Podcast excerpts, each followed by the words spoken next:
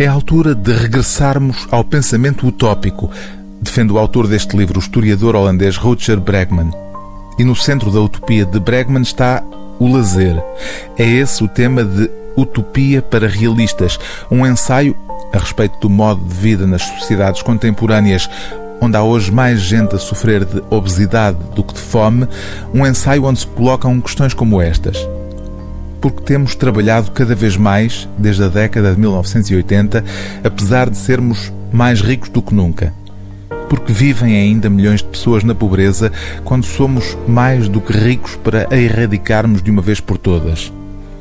E porque depende mais de 60% do nosso rendimento do país onde nascemos.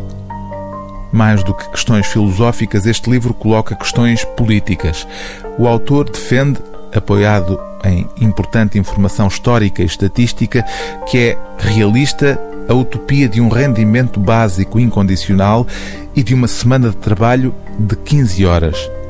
Rutger Bregman diz que podemos não ser capazes hoje de imaginar uma sociedade organizada de uma forma radicalmente diferente, mas não é já por falta de meios, é acima de tudo por falta de imaginação.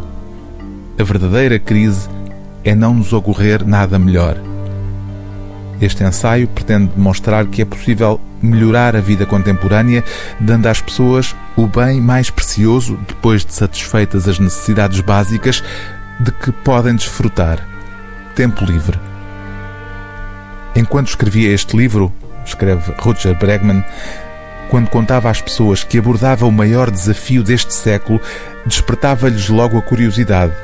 Andava a escrever sobre terrorismo, sobre as alterações climáticas, sobre a Terceira Guerra Mundial.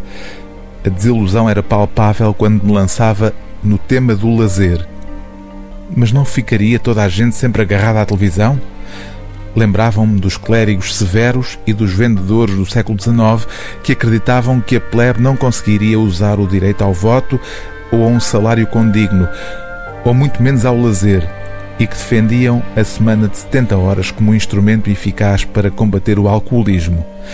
Mas a ironia é que foi precisamente nas sociedades industrializadas e com excesso de trabalho que cada vez mais pessoas procuraram refúgio no álcool. O livro do dia TSF é Utopia para Realistas, de Rutger Bregman, tradução de Nuno Quintas, edição Bertrand.